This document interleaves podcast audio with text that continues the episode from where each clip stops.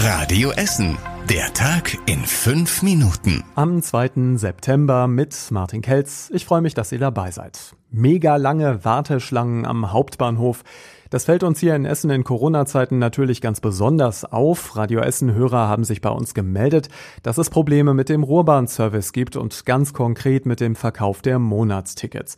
Das liegt daran, dass ausgerechnet zum Monatsanfang das Kundencenter an der Kettwiger Straße in der Innenstadt umgebaut wird. Also gerade jetzt wollen viele Kunden ein neues Monatsticket kaufen. Deswegen die Wartezeiten und auch die ganzen langen Warteschlangen im Hauptbahnhof. Das war offenbar auch der Ruhrbahn unangenehm und die reagiert mit mehr Mitarbeitern, die sollen die Staus abarbeiten.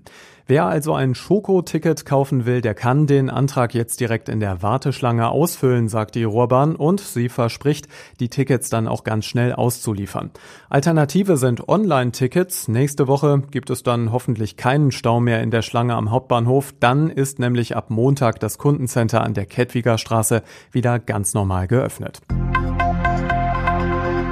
Schnell sein lohnt sich. Ja, ich weiß, normalerweise die übelste Floskel, aber wer nicht bucht, der kriegt keine Tickets mehr für die Lit Ruhr. Das Programm für das Literaturfestival steht jetzt fest und auch der Ticketverkauf ist gestartet. In Essen ist Campino von den Toten Hosen dabei und prompt ausverkauft direkt am ersten Tag. Anke Engelke kommt, außerdem Bastian Pastewka oder Merit Becker. Es wird bei den Auftritten natürlich so knapp, weil nur ganz wenige Besucher zu den Lesungen und Konzerten kommen dürfen. Es wird darauf geachtet, dass die Corona-Auflagen umgesetzt werden.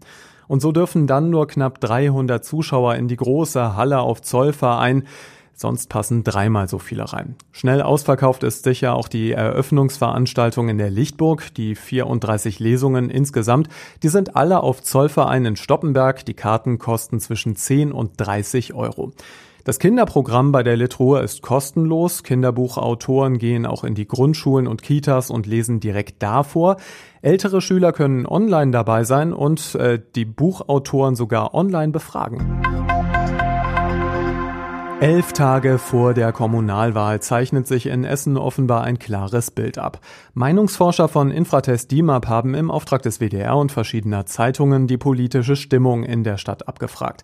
Demnach deutet sich eine deutliche Wiederwahl im ersten Wahlgang für Oberbürgermeister Thomas Kufen von der CDU an.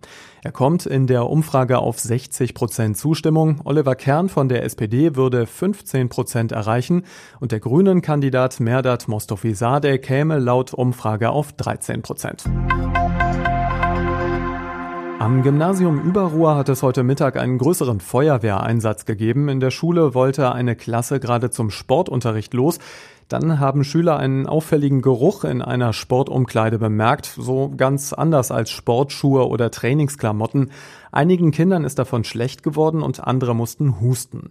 Zwölf Kinder sind sicherheitshalber im Krankenhaus untersucht worden. Die Feuerwehr hat nachgemessen und schließt eine gefährliche Situation aus. Es gebe keinen Grund zur Sorge, sagt die Essener Feuerwehr auf Radio Essen Anfrage.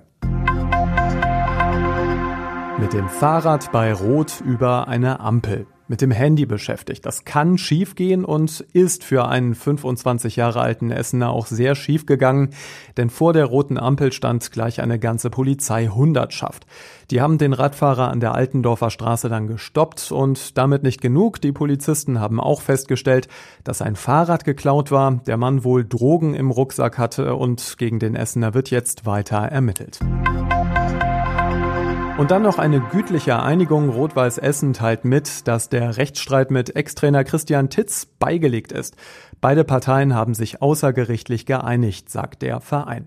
Und was war überregional wichtig? Im Körper des russischen Regierungskritikers Nawalny ist ein chemischer Nervenkampfstoff nachgewiesen worden, der heißt Novichok und hat schon mal im Zusammenhang mit einer Vergiftung für Schlagzeilen gesorgt. Die Bundesregierung hat das Ergebnis der Untersuchung bestätigt.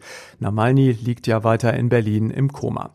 Und bei der Razzia gegen Kindesmissbrauch und Kinderpornografie im Fall Bergisch Gladbach haben Ermittler gestern auch Wohnungen von neun Verdächtigen in NRW durchsucht. Schwerpunkt ist allerdings Bayern gewesen. Und zum Schluss der Blick aufs Wetter. Die Nacht bei uns ist ruhig und trocken um die 11 Grad. Morgen kommt dann ein Wetterumschwung zu uns nach Essen. Es wird dann wolkiger und auch ein bisschen Regen kann zwischendurch runterkommen bei Temperaturen bis 22 Grad morgen. Der Freitag bringt dann viele Wolken. Die nächsten Nachrichten hier aus Essen, die hört ihr wieder ab 6 Uhr bei Radio Essen und wir wünschen euch jetzt einen schönen Feierabend und eine gute Nacht. Bis morgen. Das war der Tag in fünf Minuten. Diesen und alle weiteren Radio Essen Podcasts findet ihr auf radioessen.de und überall da, wo es Podcasts gibt.